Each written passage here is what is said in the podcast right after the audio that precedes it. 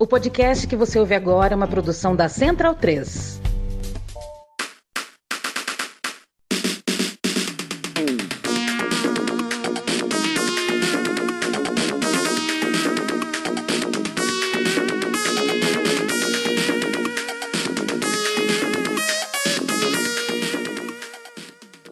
Bem-vindo e bem-vinda ao podcast O Monolito. Eu me chamo Leandro Yamin. No último dia 7 de outubro, terroristas vinculados ao Hamas cometeram assassinatos, além de outros crimes muito violentos em solo israelense. Depois dessa data e por mais de um mês, Israel diariamente multiplicou a violência e os números de vítimas inocentes, usando para isso crueldade incalculável e cometendo inclusive crimes de guerra, crimes esses que dialogam com, os, com o contexto, né, com muitos anos de uma política que aos poucos desmonta e destrói todos os laços culturais e os direitos humanos, né, e nega os direitos humanos ao povo da Palestina. Esse episódio de Um Monolito era um desejo antigo, viu? É, desde antes de tudo isso acontecer, eu já tinha interesse em falar, em tocar esse tema. Queria falar sobre quem é a população de Israel, quem forma a sociedade de Israel que rejeita o seu governo, que rejeita a sua política. Essas pessoas existem, elas não são poucas, é, e são pessoas que querem levar a vida com outros valores, de uma outra forma. É, um ano atrás, por exemplo, na Copa do Mundo, né, a gente viu bandeiras da Palestina pipocando nos estádios do Catar. É, isso indica que essa pauta não é dos últimos dias, né? Essa pauta é candente já faz algum tempo. E eu chamei o João Miragaia para falar comigo. O João Miragaia é, me atendeu, ele vive em Israel, é um historiador que assina o ótimo podcast do lado esquerdo do muro. É, nesse podcast, ele fala sobre essa Israel, né? Israel das pautas pacíficas, é, das minorias, das pessoas que são críticas, enfim, é, fala de uma forma independente, claro, sobre o governo do Benjamin Netanyahu e eu te convido a ouvir essa conversa. Foi um prazer para mim é, ouvir o João, ter o João aqui ao meu lado e eu te convido para passar os próximos minutos comigo e com ele.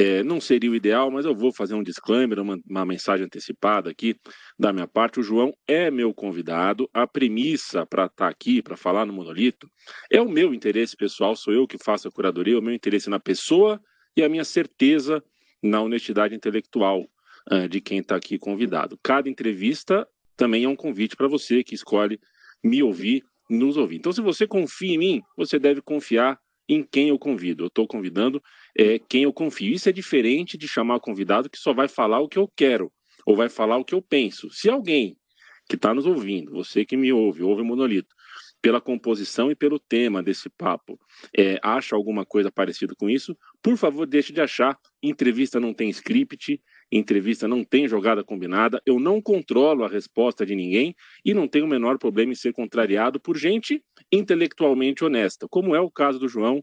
E se isso vier a acontecer, é isso. Quero que o João se sinta à vontade de estar aqui na esteira de uma guerra. Eu estou falando tudo isso porque a gente está no meio de uma guerra que fragiliza e brutaliza né? muitos olhares, muita gente, muitos corações. E, e se você acha que eu trouxe um judeu aqui, sionista, alguém politizado, que está em Israel nesse momento, para formar comigo uma caricatura conveniente de um inimigo da sua causa, você que me ouve, não precisa continuar. Até porque nada mais cafajeste do que a nossa ideia de intelectualizar aquilo que a gente defende e dar exemplo ignorante para retratar aquilo que a gente rejeita. Isso eu não farei Nunca. O João está aqui para se sentir à vontade, a gente vai falar de vida, de democracia, mas isso não é uma tabelinha de carta marcadas, não. Não conte comigo, inclusive, para qualquer proselitismo do tipo. Vocês sabem, ou pelo menos presumem, o que eu penso.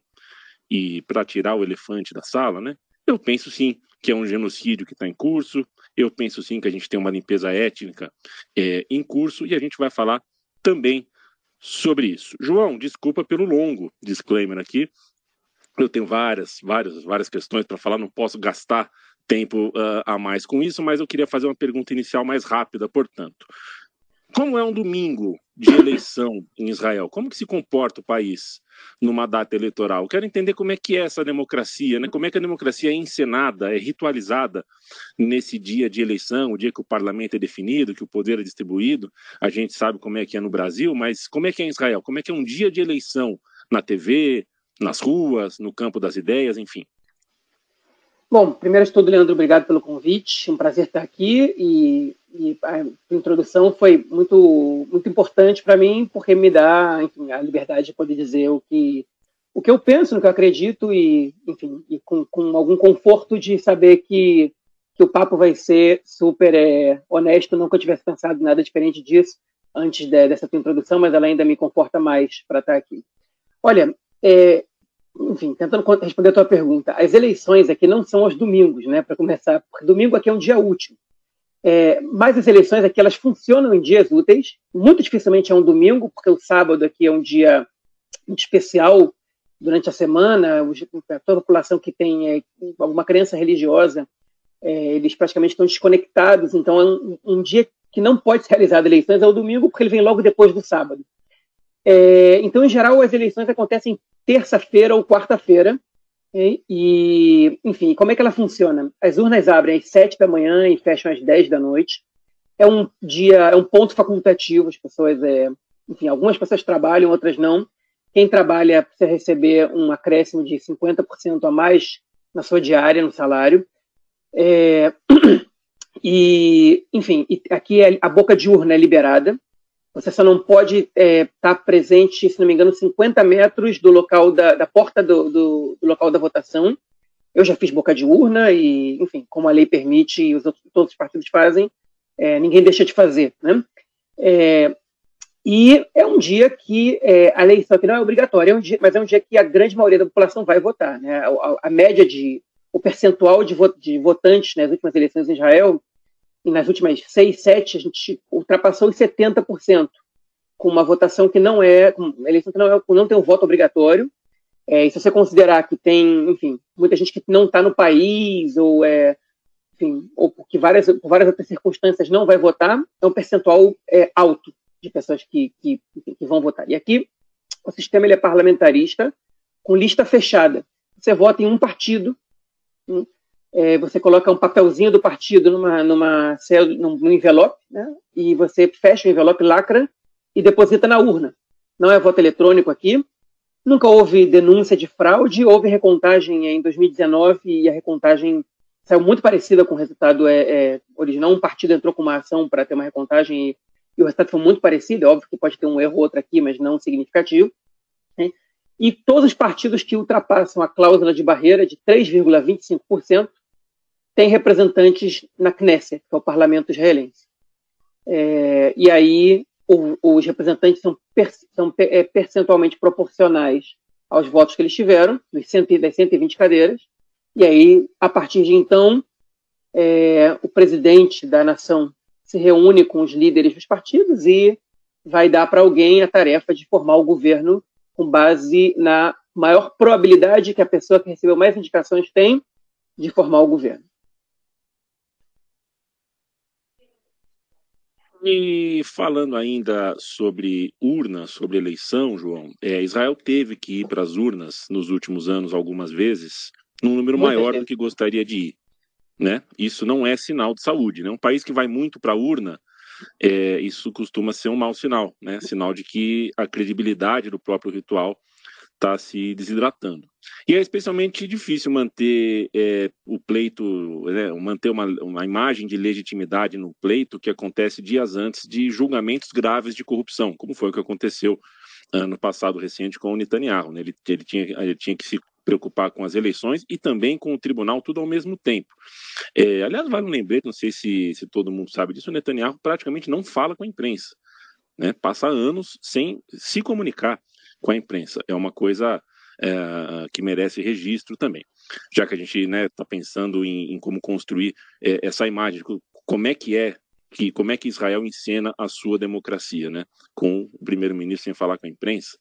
É, Israel me parece, João, é, é, é que não fala, não tem como falar é, de política sem que haja uma interferência muito grande, enfática, assim, de pautas militares e pautas religiosas. Acho que é mais do que em outros países, né? Essas duas coisas estão na balança de Israel. Então eu te pergunto como é que é possível interpretar a política é, militar, a política bélica de Israel como um cálculo, né? É claro, para um humanista mais sensível que está nos ouvindo, é impossível compreender totalmente uh, esse cálculo, mas esse cálculo existe. Eu queria te ouvir como é que é possível que tanta morte e tanta guerra pode ser lida como cálculo político, né? Como é que o Netanyahu pode estar tá fazendo isso para trazer credibilidade, para trazer pessoas, para trazer votos é, para si? Isso não é horrível demais para qualquer padrão humanitário? Certamente. E o Netanyahu é o exemplo clássico de político que explora essas pautas é, com, com objetivo, enfim, com, de uma maneira cínica e com objetivos escusos. Né? E, enfim, para ser uma ideia, em 2000, nas eleições de 2015, é, o Netanyahu, com receio de não vencer as eleições ali, vendo que a oposição, estava, inclusive algumas pesquisas estavam é, na frente dele, o bloco de oposição, no dia das eleições, ele gravou um vídeo dizendo que a população árabe israelense estava indo votar em peso, com ônibus é, alugados para levar os cidadãos árabes israelenses para votar, e, é, enfim, e que isso deixa, e deixava a segurança do país ameaçada, é, e incentivando os eleitores do seu partido a saírem a votar. Né? E isso, é, além do, enfim, do, do, racismo implícito nessa, nessa declaração, é, a gente tem que lembrar que o, o sujeito era o primeiro-ministro em, em votação para reeleição. E a gente não está falando dos palestinos dos territórios ocupados, né? a gente está falando dos árabes cidadãos de Israel, daqueles que têm os mesmos direitos que eu, como, como cidadãos do país, né? que vivem no vilarejo, na aldeia árabe aqui do lado da minha casa, ou na cidade árabe que fica 10 minutos da minha casa, né? e que pagam os impostos deles e que, tem que, que, em teoria, deveriam ter os mesmos direitos que eu. É, enfim, na teoria tem, de fato, na prática, é, a gente sabe que enfim, o, o, capitalismo ele, ele, ele, é, ele é mais igual para uns do que para outros em qualquer lugar, né? É, enfim, mas no, o fato é que ele pregou contra a população do país enfim, que, ele, que ele comanda, né? Ele é o primeiro-ministro aqui e ele ataca a própria população, um segmento da sua população. Isso é um absurdo, naquele momento é, já foi visível, mas eu acho que não houve uma compreensão geral do, do tamanho do absurdo é, que foi essa declaração dele. Agora, voltando aos teus comentários iniciais, a pauta, a gente tem aqui, é, você toca na questão da influência da religião é, e na influência militar. Aqui em Israel a gente divide cada, uma de, cada um desses tópicos que você nomeou em dois. É, por exemplo, a questão militar você divide entre a questão da segurança e a questão das negociações políticas. Okay? A que me refiro? É, a campanha do, do, do Yitzhak Rabin, né, que foi o primeiro-ministro de Israel é, duas vezes, que foi assassinado em 95, era uma de que ele podia trazer a paz com, segurança, com segurança. Perdão. Shalom em bitachon, né, a expressão em hebraico. Né, que é o seguinte, que você, você tem duas possibilidades okay, quando você vota em alguém. O Netanyahu, por exemplo, ele não, não apresenta na campanha dele a possibilidade de fazer paz com os palestinos. Porque ele efetivamente não vai fazer isso, ele não quer que o eleitorado dele é, o veja como uma pessoa que vai negociar com os palestinos, porque a direita israelense não quer é, a criação do Estado palestino. Okay? Então a gente tem essas duas questões: a questão da segurança e a questão é, dos acordos, das negociações para a paz. Okay? E nos últimos 10, 15 anos, é, a questão das negociações para a paz, elas desapareceram da pauta política em Israel. Ou seja, a população israelense ela passou a praticamente não, de ser uma população que majoritariamente votava em, em partidos que propunham é, a separação em dois estados desde o início dos anos 90, salvo duas, três exceções, desde a da, da volta do Netanyahu ao poder em, 90, em 2009, isso não vem acontecendo mais. Há uma descrença, uma falta de confiança de que é possível chegar à paz, e, e o Netanyahu foi a pessoa que melhor encarnou essa falta de esperança com a proposta dele de administração do conflito, que é o conflito é como se fosse uma doença como a diabetes. Ela não pode ser curada, mas ela pode ser tratada. E você pode viver muitos anos, com alguns problemas aqui e ali, mas viver razoavelmente bem. Então, a gente vai ter aqui e ali um confrontozinho, um atentado, isso aqui, Mas a gente mantém os palestinos sob o regime de ocupação, constrói um pouquinho de assentamentos aqui, ali, não anexa, não declara soberania sobre, sobre os territórios da Cisjordânia, mas também é, não, não, não, negocia nada com eles, e a gente vai levando, e a propaganda dele é que essa última década, de 2010 a 2020, teria sido a década é, com menos violência, que menos afetou a segurança da história de Israel. E muita gente, que, que inclusive que não se identifica com a direita, acaba pensando, bom, do jeito que está, está melhor do que estava antes. Então, às vezes a gente que nem vota nele, mas também não protesta contra, né? porque não vê alternativa. Então, essa é a primeira questão.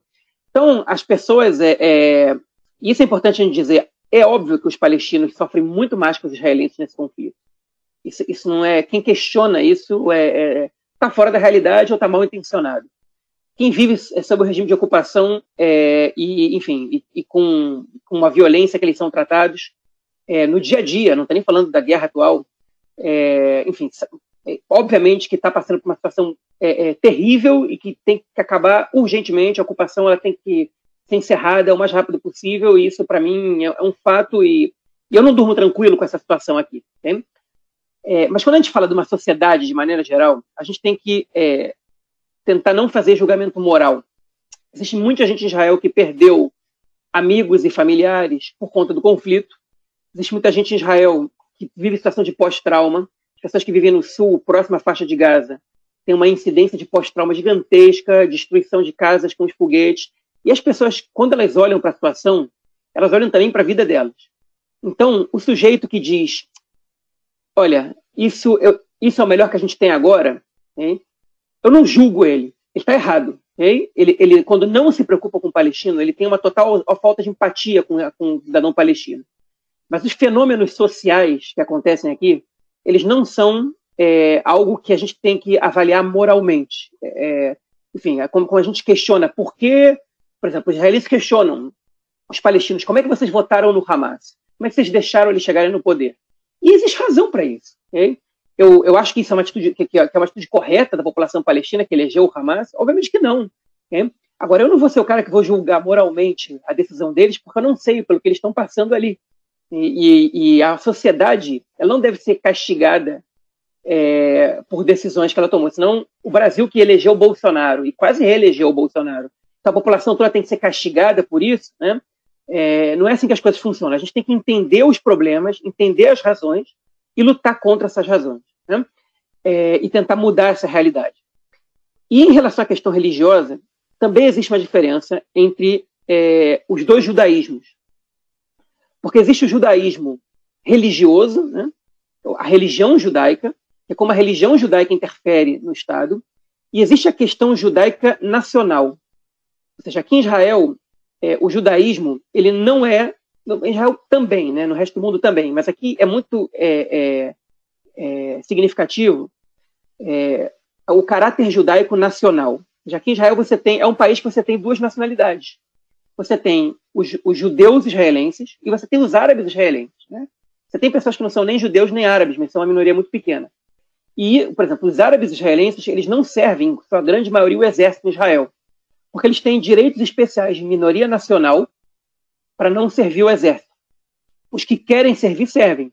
Mas o Estado entende que os árabes israelenses não vão se sentir à vontade, no mínimo, né, combatendo outros árabes numa guerra possível que venha a ter, que venha a existir. Né? Então, eles, é, é, o Israel entende que é um país que tem, que tem duas nacionalidades vivendo na mesma nação. Okay? E a nacionalidade judaica, ela é, é, hoje em dia, que define o caráter do Estado como um Estado judaico. Okay? No momento, Israel pode promulgar a lei que for. No momento que a maioria da população não for judaica, okay? para o Estado continuar sendo judaico, ele precisa virar uma ditadura. Então, o que, o que, define hoje Israel como um Estado democrático e judaico, e democrático com todos os problemas da democracia israelense, que é muito questionável em diversos aspectos, é a maioria judaica. É, em relação à religião, aí a questão é muito mais complexa, porque aí a influência da religião está em vários âmbitos, mas a maioria da, da população israelense é uma população que é secular barra tradicionalista, não é uma população ortodoxa. Então, é, a religião ela tem muita influência por causa do jogo político não exatamente porque a população é radical em relação à religião. É, é bom você tocar nesse ponto do, do, do radicalismo, né? É, é, e a gente tem pesquisas, a gente lê pesquisas, inclusive hoje mesmo li uh, uma pesquisa que você publicou na sua rede social, vi ali números sobre o, o, que pensa, né? O que pensa a população, como pensa a população em termos de, de segurança, como imagina o futuro desses conflitos. Eu não conheço Israel, tá, João? É, e pelo meu sobrenome você pode presumir, pelo menos, que se fosse para a região, provavelmente passaria pela Síria ou pelo Líbano antes, porque são locais de prováveis andanças de meus antepassados. Não tenho registros, mas presumo isso. É, esses locais, né, eu citei Síria e Líbano, que não vicejam hoje como as grandes cidades de Israel.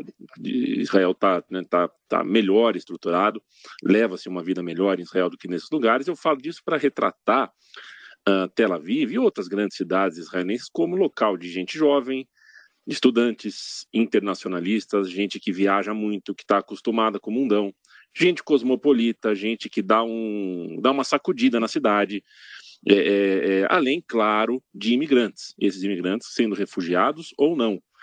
É, não é pouca coisa, né? A, a, média de idade do país, inclusive, é baixa, é de 30 anos, alguma coisa assim. É, é, Para ter uma ideia, do Brasil bate quase 34, é uma média de idade é baixa. Então a gente tem uma juventude, a gente tem uh, uh, a gente tem uma vida cosmopolita ali pulsando. E no entanto, Tel Aviv, né? Essa Tel Aviv ou este este Estado de Israel não está na propaganda que chega aqui muito menos está na caricatura do judeu que a gente tem no Brasil, do, da caricatura do Estado de Israel que chega para a gente. Então eu te pergunto, João, como é que funcionam né, essas partes da, da, da, da sociedade que estão querendo voz e de repente não tem a vida de uma pessoa civil, eu costumo falar, isso é mais ou menos a mesma em qualquer lugar, né? Quer dar um beijo no, no, no filho, colocar o filho para dormir no fim do dia, quer ter um trabalho digno, quer passar em paz o período de trabalho, quer ter um bom sono, quer cuidar bem do corpo. A vida deles é mais ou menos igual aqui no Brasil, em Bangladesh, no Sri Lanka, porque são os nossos desejos da nossa vidinha aqui. A gente que não é rico, a gente que não é, né, que não tem outros poderes, a gente tá na vida normal. Mas como é que é a voz, João, por exemplo, de quem está na rua por direitos LGBT, que ia mais? É, como é que é o debate no país nos núcleos antifascistas? É, como é que se lê a intelectualidade de Israel, que é crítica, uh, leituras religiosas, enfim, que são mais críticas também, menos ortodoxas, eventualmente mais libertárias, e aí a gente chega no, no limite do, do que está exposto na guerra, né? Uh, grupos, agrupamentos de pessoas que são da rua, pessoas normais, que são antimilitares e essencialmente solidárias com a causa palestina. É, porque no Brasil não chega essa voz. E aí? Repercute a voz dessas minorias? É, de algumas repercute mais que de outras. É, enfim, se eu falasse diferente disso, eu estaria mentindo. A gente tem minorias que têm é, uma voz é, ativa e que, e que conseguem é, avanços significativos, né? É, progressos na sociedade israelense, que são realmente enfim, grandes comparados a, a, a, qualquer outro país do mundo. Né? Israel, por exemplo, é um país que nunca proibiu. É, é verdade que o país surgiu em 48, né? Mas, por exemplo, a Suíça, ela permitiu o voto feminino somente nos anos 70, né? Já é um país que já surgiu com direitos iguais entre homens e mulheres, né? É, o aborto no país é, é legalizado também desde os anos 70. O casamento homossexual não existe aqui porque não existe casamento, o casamento homoafetivo, porque não existe casamento civil. Mas a união estável entre pessoas do mesmo sexo, ela existe em Israel também há mais de 20 anos. É, então, é, o direito que eu não tenho é o mesmo direito que, que, um, que o homossexual não tem, né? que, é o de se casar aqui dentro. Já reconhece o casamento civil é, feito em outros países, é, mas não existe o casamento civil no país. Né? O casamento que é só religioso, não só judaico. Né? Existem tribunos, enfim, os, os, muçulmanos também têm o seu casamento reconhecido, os cristãos também, todas as religiões que estão é, que são reconhecidas pelo Ministério das Religiões, de Assuntos Religiosos. Né? Isso já é uma coisa, uma bizarrice de Israel, é um ministério de assuntos religiosos. Mas, enfim. É, então, a gente pode ver que, agora, essa, esses avanços, na verdade, eles são visíveis mais em alguns lugares que em outros. Enquanto em Tel Aviv a gente tem a maior parada LGBTQIA+, do Oriente Médio, uma das maiores do mundo, em Jerusalém, hoje em dia, é, você é proibido de é, é, colar cartazes com fotos de mulheres, é, por exemplo, em estações de ônibus, né?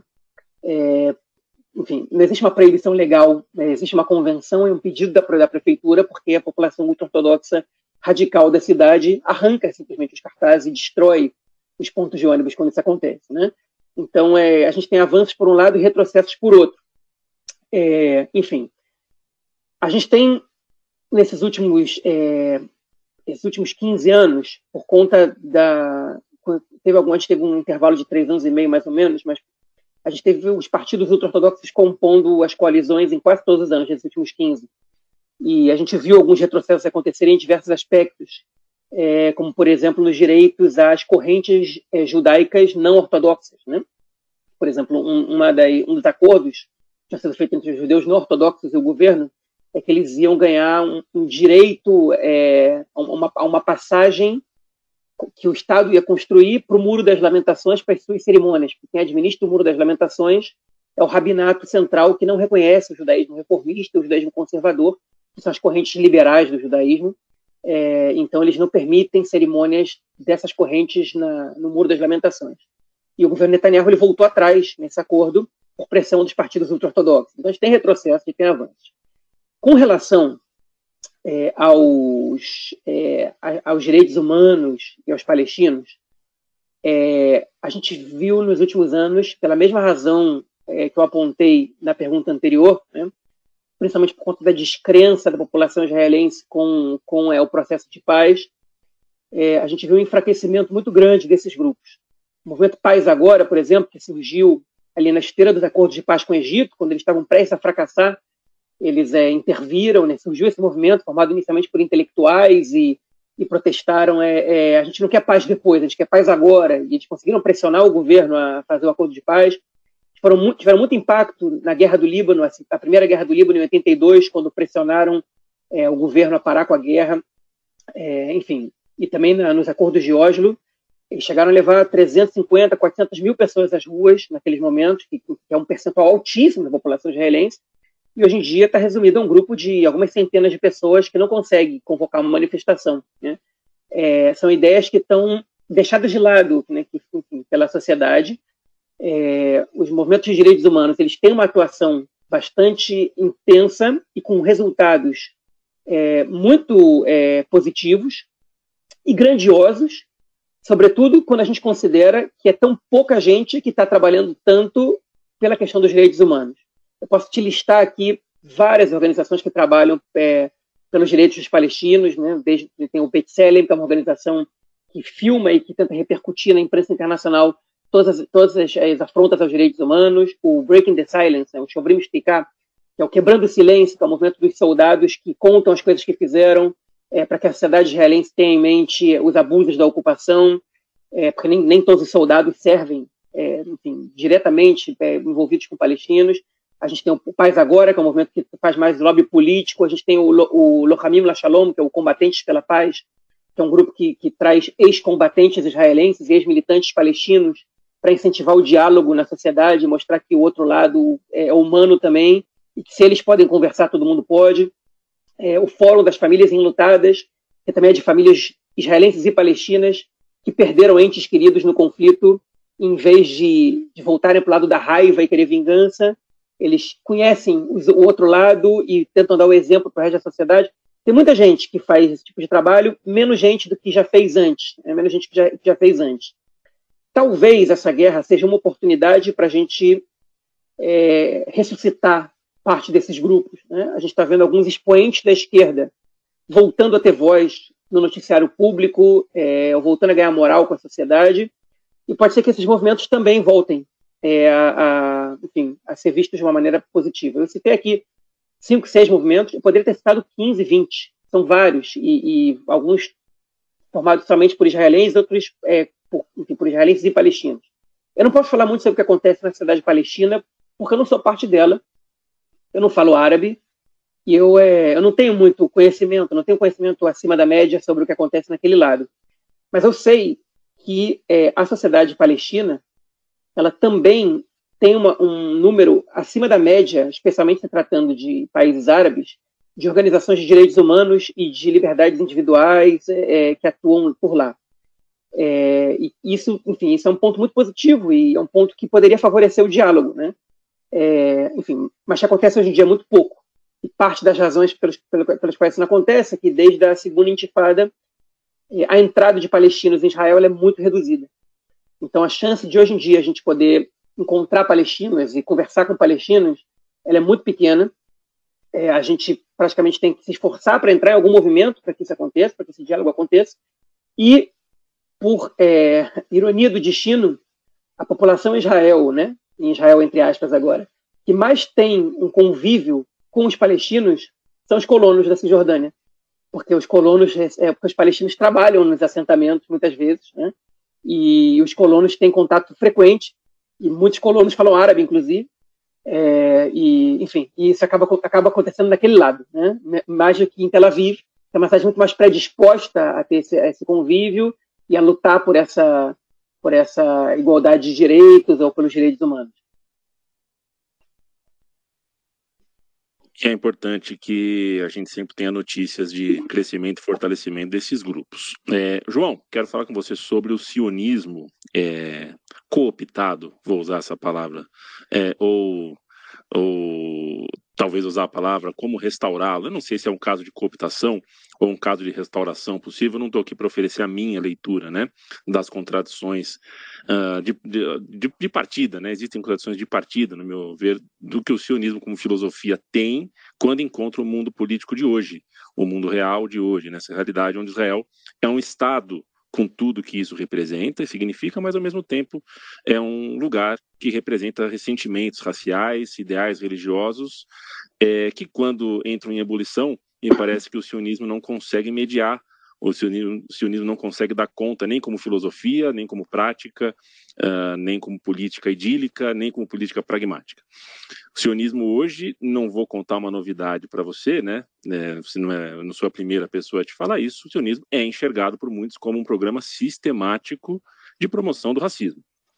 Né? É assim que está posto uh, na cabeça de boa parte da opinião pública internacional. Mas também não é uma, um olhar de todo injusto. Né? Se você jogar luz, por exemplo, uh, o Davi Ben Gurion escreveu nos seus diários de guerra, deixa eu pegar aqui exatamente, uh, é um diário de guerra que ele fez entre 47 e 49, né? ele consta naquele livro a desarabização da Palestina como um projeto. Tinha um, tinha um projeto colonialista ali, é, no qual ele cita a, a desarabização é, é, é, da Palestina. Isso versa sobre o sionismo, né? Então, uh, não é de todo injusto qualquer é, é, olhar refratário ao sionismo. Se tenho eu as histórias bonitas da imigração, e eu acho que são histórias bonitas, a criação das comunidades agrícolas, a criação dos kibbutz, né, todos os distintivos uh, uh, da, da, da, diáspora, que foi uma diáspora, inclusive, muito briosa, estava fugindo de um, de um ódio completamente insano da Europa Ocidental pós-guerra.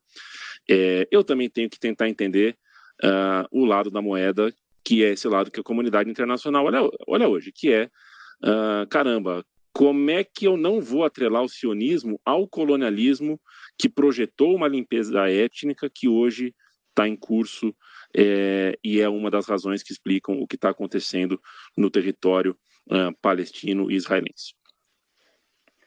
Olha, é, a verdade é a seguinte: eu vou dar a minha visão sobre o sionismo e, enfim, eu também eu sou além de eu me considerar sionista, eu também é, sou estudioso do tema, especialmente dos, dos pais fundadores do sionismo. Né? Foi, foi tema do meu, da minha, da minha, meu trabalho de conclusão de curso na, na, na minha graduação. É, enfim, eu nunca deixei esse assunto de lado e eu estudo ele até hoje. Né? É, e eu vou partir do princípio okay, que o sionismo ele não é um só. Né? Eles são vários sionismos. E ele praticamente sempre foi assim. Porque o que é o sionismo? O sionismo é o nome que tem a ideia da emancipação nacional judaica, da auto-emancipação nacional judaica, é, do povo judeu, no caso, é, na criação do seu, do seu Estado Nacional. Que é mais um dos diversos movimentos nacionalistas que emergeram no, no século XIX e no século XX. Não se difere, nesse aspecto, dos diversos nacionalismos árabes também que surgiram nesse momento. Se difere em outros aspectos, é, especialmente no fato de que a população judaica é, não habitava o território no qual se desejava é, é construir, é, declarar essa autoemancipação e construir esse Estado judeu. Né? Essa, essa é grande diferença do sionismo, talvez para todas as outras correntes nacionalistas, ou quase todas, no caso. E, e, como qualquer nacionalismo, como qualquer projeto de criação de Estado, o sionismo ele tem as suas, as suas correntes, as suas vertentes mais progressistas e tem as suas vertentes mais, mais reacionárias, né? E, obviamente, no meio disso aí, a gente tem as liberais e, e, e, e o que seja. É, enfim, então, durante um, um, período razoável de tempo, as correntes é, hegemônicas ou majoritárias do movimento sionista eram correntes mais ligadas à esquerda.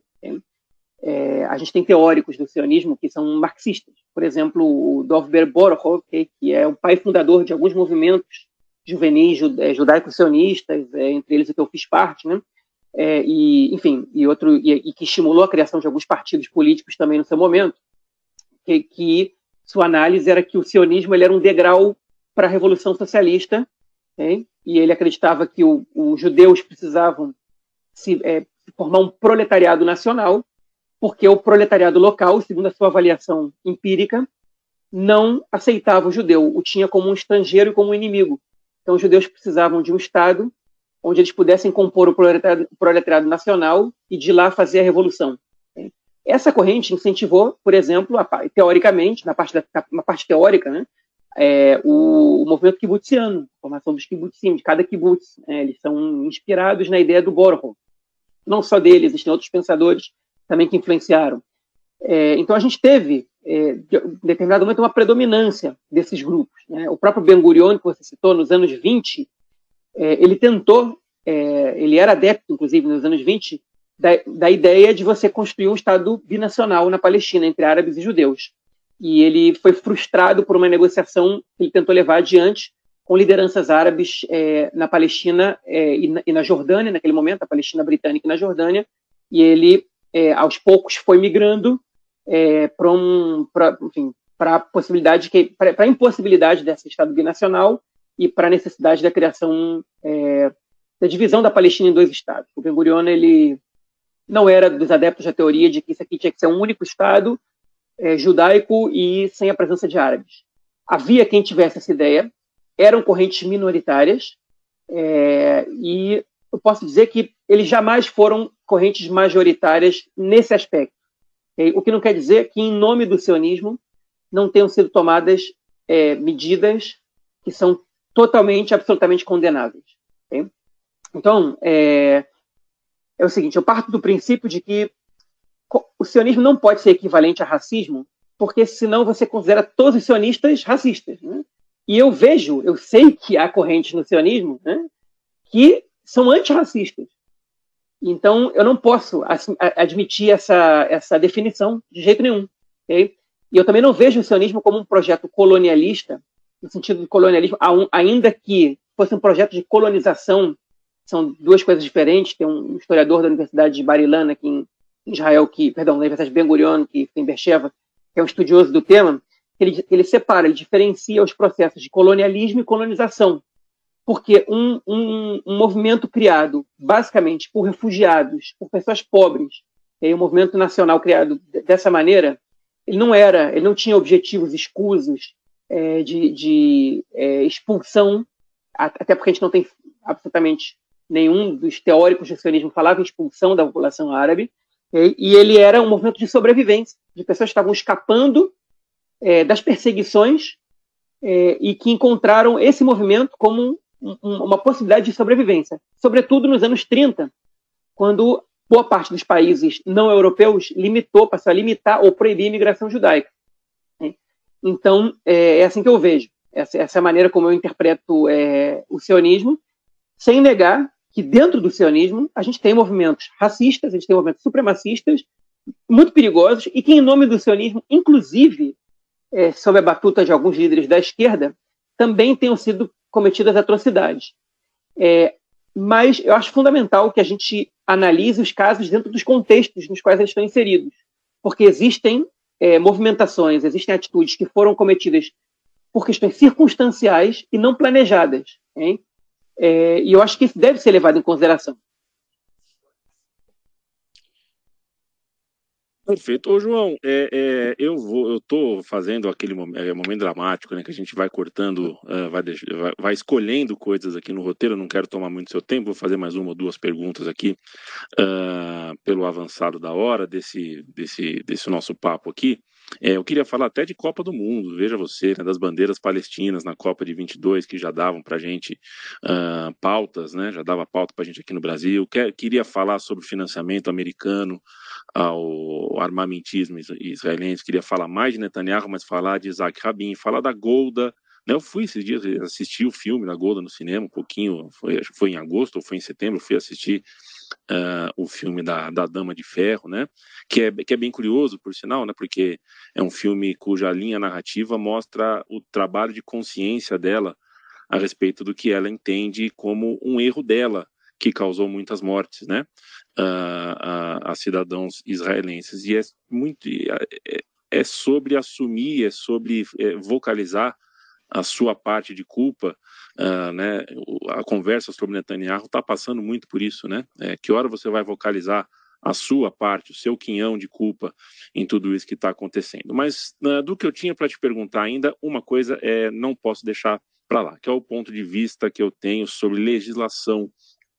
Uh, isso é acima dos nomes, né? Acima de Netanyahu, porque isso já está posto já há algum tempo. Como é que pode Israel pretender que haja um contrato social que funcione em 2023, tendo tantas vírgulas na, na sua letra, tem tantos entraves, e são entraves que servem, a meu ver, a dar legitimidade a uma coisa que é insustentável e que se aproxima, sim, é, de um apartheid. Né? É, você tem desde a malha rodoviária, né, o trânsito para uns é diferente do trânsito para outros, o deslocamento é diferente, o ambiente trabalhista, o ambiente fiscal, quer dizer, tem palestino que sofre mais com boicotes legislativos, com coisa de imposto, é, e o cidadão uh, judeu de Israel uh, uh, tem um. Né, passa por uma política diferente em coisas que deveriam ser iguais, né? Existe uma segregação social, racial no país.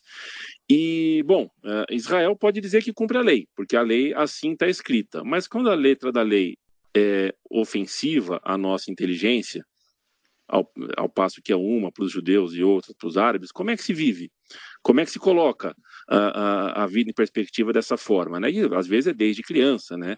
A, a, malha educacional também passa por isso. Os palestinos árabes de, de Jerusalém não são cidadãos é, de Israel, eles ganham visto é, de residência, né, mas não é propriamente, eles não, não são propriamente cidadãos de Israel. Então, né, de que, que sociedade é essa que um é cidadão é, e outro não é, né? É, é, faço parênteses aqui, eu não tenho um elenco de leis amplamente lidas aqui em hebraico, não, não, eu não sou um especialista nisso, mas me parece que eu não estou falando, eu não estou cometendo nenhuma grande imprecisão aqui no espírito da pergunta. Né? Eu quero te perguntar isso: como é que Israel consegue pensar que vai conseguir dar uma vida equilibrada para suas pessoas uh, se a letra da lei já tem como premissa a desigualdade? Ô, Leandro, é, é preciso fazer um pouco de ordem nisso, porque é, existe uma confusão que ela é muito frequentemente feita e que a gente precisa, é, a gente precisa esclarecer ela sempre, ok? É o seguinte: é, a gente tem três regiões aqui, que, tem, que tem uma legislação diferente entre si. Okay? É, uma delas é o território soberano de Israel. O que eu chamo de território soberano de Israel é o território sobre o qual Israel declarou soberania e que a comunidade internacional reconhece, que é o que é o que a gente chama de ficar dentro das fronteiras de 67. Ou seja, quando termina a guerra de 48, na verdade termina em 49, Israel declara soberania sobre o território conquistado naquele momento, a comunidade internacional reconhece a soberania israelense, Israel dar cidadania para a população árabe, a população não judaica que vivia naquela, naquele território, e esse é o território que a gente considera o território soberano de Israel. É, nesse território, todas as pessoas, todos os cidadãos, eles estão sob a mesma lei, okay? é, sejam eles árabes ou judeus. É, existem diferenças de tratamento? O, o poder executivo é igual para os dois lados? Evidentemente que não. Como ele também não é igual para os judeus etíopes e para os judeus é, não etíopes. Né? Como ele também não é igual para os árabes cristãos e para os árabes muçulmanos, ou para os drusos e para os árabes muçulmanos. É, a gente sabe que existem comunidades que, que são financeiramente é, é mais, enfim, tem, tem uma situação financeira mais vantajosa que outras, e isso repercute é, na maneira como o Poder Executivo é, trata essas, essas populações. Okay? Isso não é, lamentavelmente, não é exclusividade só de Israel. O que é natural de Israel é essa separação é, que às vezes ela é étnico, religiosa ou social, né, que não é tão comum em outros países. É, aí a gente tem outro território, que são os territórios ocupados por Israel em, em 67. A faixa de Gaza, que, foi, que foi ocupada do Egito, e a Cisjordânia, que pertencia naquele momento à Jordânia, Israel ocupou. Os habitantes desses territórios não são cidadãos israelenses, eles são cidadãos palestinos. É, que na verdade já é complicado a gente dizer isso, porque eles não têm um Estado. Hein? E é, dentro daqueles territórios, a princípio, a lei que valia era a lei militar israelense. Lá nos anos 90, quando Israel e a Autoridade Palestina foi criada, né, com a OLP, se, se, assinaram os acordos de Oslo, os palestinos passaram a ter autonomia sobre determinadas regiões da Cisjordânia e da faixa de Gaza. É, e Israel mantém até hoje autonomia e é, é, é, o controle militar sobre quase toda a região, o controle civil sobre parte grande da região, embora seja parte menos povoada, é, e, e, na faixa de Gaza, Israel, a partir de 2005, Israel retirou os seus colonos de lá é, e, e, as forças armadas. Né? Israel povoa a Cisjordânia, isso não é, não é segredo para ninguém, né? já constrói colônias na Cisjordânia, já desde os anos 70. É, aparente, a princípio era uma questão militar, era para povoar regiões que, que tivessem fronteiriças para fortalecer o exército, e a partir de algum determinado momento, é, a população ortodoxa e a direita israelense, quando chegaram ao poder, transformaram essa colonização numa questão nacional e religiosa, enfim, virou um processo de, de roubo de terras. Né? Não, tem, não tem outra maneira de chamar isso como roubo de terras. Né? E que, lamentavelmente, foi algo seguido também pela esquerda israelense é, durante alguns anos que teve no poder. É, menos, no caso, mas ainda assim aconteceu. Essas pessoas que vivem na Cisjordânia, elas vivem sob uma lei diferente da lei israelense. E o que, Israel alega? A gente não declarou soberania sobre esses territórios. A gente não pode fazer com que a lei israelense valha aqui, e por isso não pode ser considerado apartheid, porque não é um território soberano israelense. Legalmente, isso faz sentido.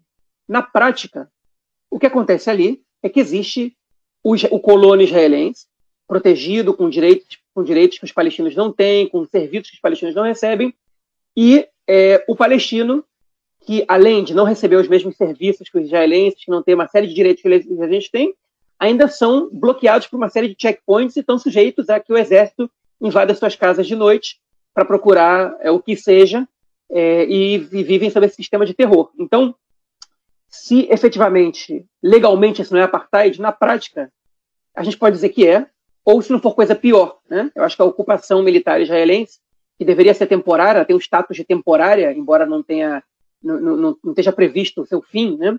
É, ela, ela, em muitos aspectos, ela consegue ser pior que o apartheid. É, e a gente tem a situação de Jerusalém. Hein? Jerusalém Oriental, no caso. Porque quando Israel declara soberania sobre Jerusalém Oriental, os habitantes de Jerusalém Oriental não aceitam receber cidadania israelense. Porque receber cidadania israelense seria admitir que Jerusalém inteira é parte do Estado de Israel e que eles, é, então, como, como, como cidadãos israelenses, reconhecem ser parte desse Estado. Então, eles, eles se recusam. E a Israel dá para eles um visto é, de, de residência, um status de residentes permanentes, mas é só em Jerusalém. Eles têm direito a votar na prefeitura de Jerusalém, mas não podem votar para a Knesset, para o parlamento, né? Eles têm que, para sair de Jerusalém, é, sem ser para Cisjordânia, eles precisam de permissão especial. É, e, no fim das contas, eles recebem a maioria dos serviços em Jerusalém da autoridade palestina, que, obviamente, são inferiores aos israelenses. Agora, essa questão é um pouco complexa, porque mesmo quando o município de Jerusalém tenta estender os serviços para os palestinos de Jerusalém Oriental, muitas vezes eles se recusam, quebram é, os correios ou destroem o trem, porque eles estão dizendo o seguinte: não tentem normalizar Jerusalém Oriental como parte do Estado de Israel. A gente não vai aceitar. Então é uma questão muito complicada e que a solução para ela, obviamente, é dividir a cidade em dois. Okay? Mas aí a gente tem um dos pontos mais cabeludos da resolução do conflito, porque é, o, o, se bem a maioria dos, dos, israelenses é a favor da divisão de dois estados é, da região toda, relação, com relação a Jerusalém, por exemplo, a maioria da população não acha que Jerusalém deva ser dividida. Okay? E a gente sabe muito bem que não vai existir Estado palestino é, sem, sem que sua capital seja em Jerusalém Oriental. Então, essa é uma questão que precisa ser resolvida e algum líder vai poder enfrentar a população e dizer: olha só, não vai ser assim. Mas aí é outra situação. E a faixa de Gaza seria uma quarta região, cuja situação é mais complicada ainda, porque existe um bloqueio, mas não existe interferência interna no que acontece ali. Né? Não tem forças israelenses dentro da faixa de Gaza, não tem checkpoint interno na faixa de Gaza. É, mas existe um bloqueio onde tudo que entra ali tem que passar pelas forças israelenses ou egípcias. É, e é uma situação, enfim, que é. Eu nem sei juridicamente como a gente poderia é denominar, né? mas que, obviamente, é, é, interfere e afeta gravemente a vida da população do lugar. Perfeito, João. Eu, eu quero te agradecer muito, tá, pelo tempo que você separou aqui para conversar comigo. É, repito que tinha é, uma porção de outras questões é, para fazer. Essa conversa, né, só essa conversa sobre o, sobre o sionismo, sobre a imagem do sionismo, a gente eh, daria para fazer um episódio inteiro conversando, né? E, e dá para dá a gente falar sobre tantos outros temas, os temas do, dos refugiados, algo que não poderia faltar e a gente não vai conseguir se aprofundar é, aqui, né? É, que passa pela questão legislativa, né? Eu aprendi com você, aprendi te ouvindo no seu podcast uh, essa coisa do, do refugiado que Israel lê como é, ele não, não, consegue ter esse status de refugiado no país, né? Ele acaba sendo é, Sim, o nome dele refugiados, infiltrado, é, né? É, os refugiados, a gente diz, não, não os refugiados palestinos, a gente está falando dos refugiados africanos, uhum. especialmente, é, exatamente.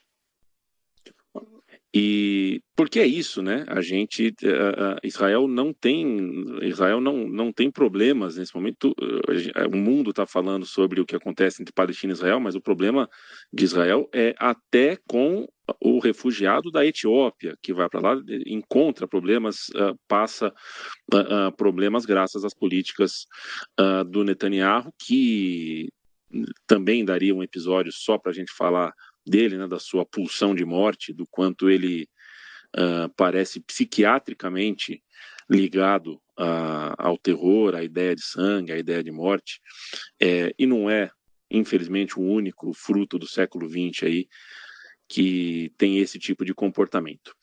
Para a gente ir embora, João, eu quero te fazer uma pergunta uh, que é mais uma provocação do que qualquer outra coisa, não é propriamente uma pergunta que eu vou fundamentar aqui mas é algo que sempre me faz pensar. Como é que Israel enxerga quando olha para o resto do mundo e percebe que a extrema-direita internacional é quase unânime no alinhamento a Israel? Não, não, não um sinal amarelo, fala, peraí, se a extrema-direita do mundo inteiro está dando joia, está dando polegar para cima para gente, alguma coisa pode estar tá errada. Olha, é, primeiro, a gente, é difícil a gente responder por Israel, né? Porque tem gente que não vê problema nisso, como o próprio Netanyahu, que não tem problema de se associar ao Viktor Orbán na Hungria ou ao Duda na Polônia, que são sujeitos é, que além além de serem expoentes da nova extrema direita, ainda são ainda, enfim, ainda são acusados, e, para minha opinião, com, com razão, de antissemitismo, né? Então é um negócio que ultrapassa o limite da bizarrice, né? É, mas tem muita gente que, que, que não, não gosta, que não está satisfeita com essa situação é, de líderes da extrema-direita global se associarem é, diretamente a Israel. Agora, não são todos, Leandro. Tem, tem uma extrema-direita bastante razoável que ela não se associa diretamente a Israel, é, principalmente por conta de questões antissemitas. Né? A extrema-direita ela foi fundada na maioria da, dos países europeus, inclusive nos Estados Unidos também, sobre bases antissemitas. A gente tem um, uma influência do, do aí no, no Twitter, que está sendo muito, inclusive, compartilhado por gente de esquerda, chamado Jackson Hinkle, que, que é, um, é um sujeito da extrema-direita, né, neonazista, mas que ele, ele, é, ele, por conta dessas postagens pró-Palestina, está sendo compartilhado frequentemente por gente de esquerda que nem sabe quem é o sujeito. Né? É, e, e, a extrema-direita na Rússia, do guinista, também é muito anti-Israel. Né? Então a gente tem grupos da extrema-direita que, que não necessariamente se alinham a Israel, quando não se aliam é por conta do, da questão do antissemitismo, efetivamente. É, o, o Nova Resistência aí no, no, no, Brasil, né, essa corrente que agora é, parece que foi expulsa do PDT, é, também são bastante anti-Israel. É, agora, lamentavelmente, tem gente aqui que não vê problema, que é, enfim, que é que, que vê o Trump de maneira positiva, que vê o Orbán de maneira positiva, vê o Bolsonaro de maneira positiva, porque tudo que interessa para eles, na sua visão míope, é que essas pessoas estejam a favor de Israel, né? É, e isso diz muito sobre essas pessoas, lamentavelmente, é, e diz muito sobre o que sobre o que o Netanyahu conseguiu construir de mentalidade nacional, pelo menos para parte da população. A gente espera que isso mude nos próximos anos. O Netanyahu construiu, mas acima de tudo é, é uma política que parte dos Estados Unidos, né? É, muitas bandeiras no, no, no, nosso no nosso atlas aí atual, no retrato atual do nosso globo, muitas bandeiras são colocadas ao serviço de pretensas franquias uh, políticas do você citou o Trump, né? É, o que mais a gente pode dizer quando alguém como Trump toma uma posição e a posição é a mesma da, que a sua, né? Eu ficaria preocupado. Mas, João, foi um grande prazer é, falar contigo. É, eu quero que você, eu já falei no começo do nosso episódio, mas quero que você uh, refaça aqui. Uh, quem quer te ouvir, quem quer te ler, faz o quê? E, de novo, te agradeço pela, pelo espaço, pela disponibilidade de conversar comigo. Eu que agradeço, Leandro, um prazer. É, olha, quem quer é, me ler agora está um pouco difícil, porque o nosso site conexãoisrael.org está quebrado e a gente está tentando consertar. É, mas eu estou no Twitter, arroba JoãoKM, né, muito fácil de encontrar, e estou é, no podcast do lado esquerdo do muro, com meu amigo Marcos Gorenstein, é, que é teu fã, inclusive, Leandro, que é ouvinte aí de vários podcasts do Central 3 também, manda um abraço aí para Marquinhos. É, do lado esquerdo do muro, facilmente encontrável em qualquer plataforma, qualquer, qualquer tocador de podcast. Obrigado, João Miragaia. Até a próxima, companheiro. Até mais. Tchau, tchau.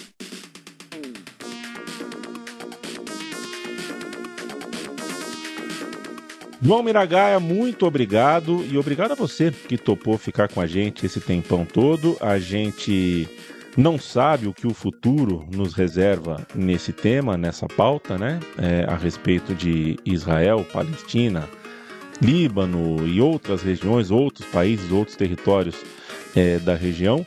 Só que a gente não tem muito motivo para ficar otimista, né? Não são uh, não é um contexto, não é um cenário que nos cause otimismo. Seja como for, quem é voz progressista precisa se manter em contato sempre.